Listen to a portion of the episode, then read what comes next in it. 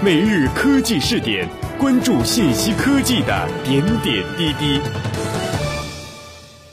最近，除了紧锣密鼓的发布小米四手机，小米最大的动静就是国际化了。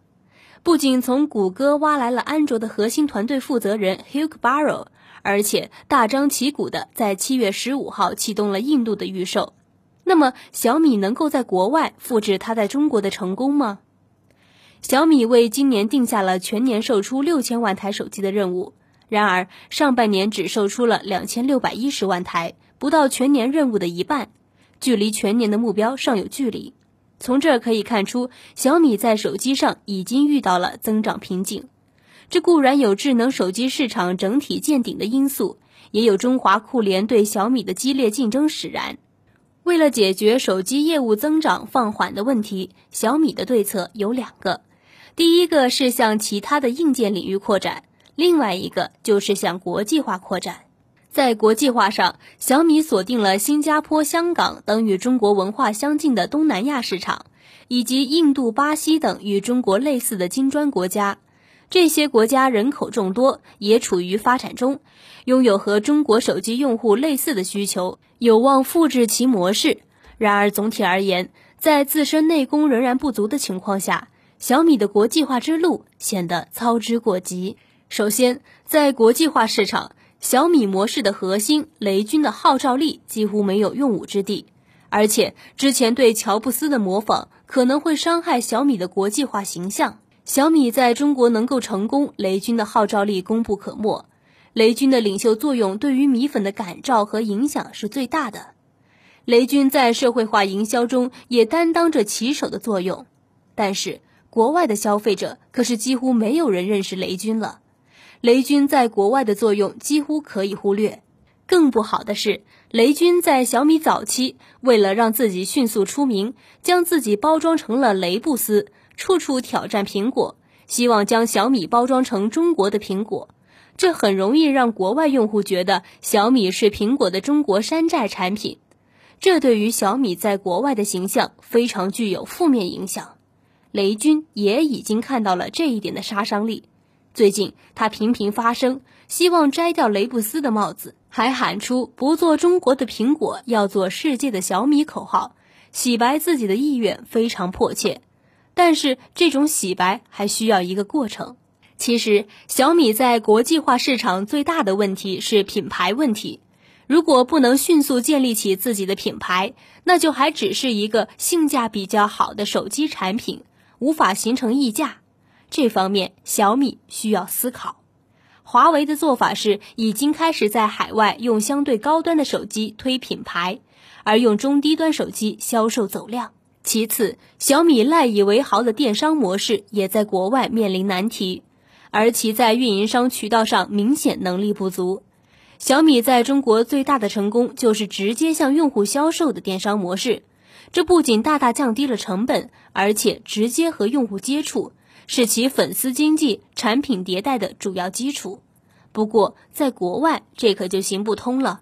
海外每个国家的情况不尽相同。营销、物流、客服等等都千差万别，小米想要继续其电商模式非常困难。这时候，小米只有两条路：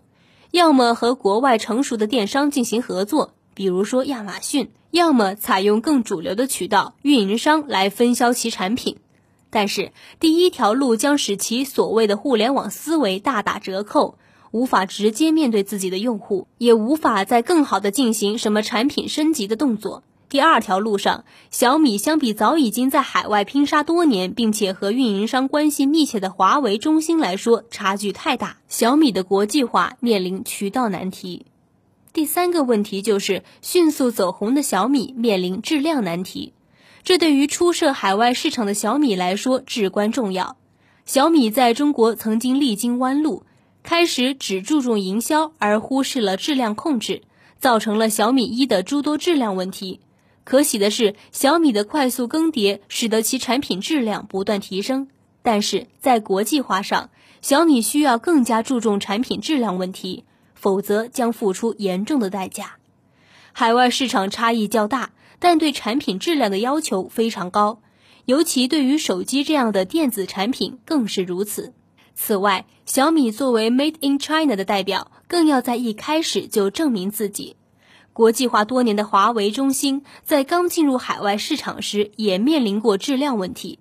但是依靠供应链实力和严格的质量控制措施，走过了这段弯路，进入正轨。迅速走红的小米需要在这方面继续操练内功，力求不要出现群体性的用户质量投诉，否则会引发负面口碑。损害自身的海外形象。第四个问题则是小米国际化之路的真正凶险之处是专利问题，而专利问题背后是技术创新差距。专利问题也是国产品牌在海外扩张时面临的共性问题。众所周知，国际品牌经常用专利大棒压制中国厂商在海外的崛起。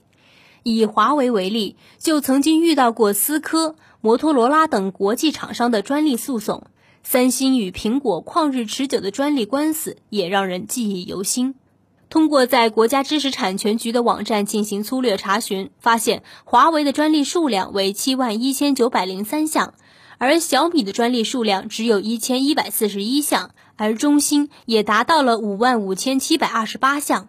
这折射出小米的专利差距。对于华为和中兴来说，借助通信设备走出的优势，以及重视技术研发和创新，从而积累了丰富的专利。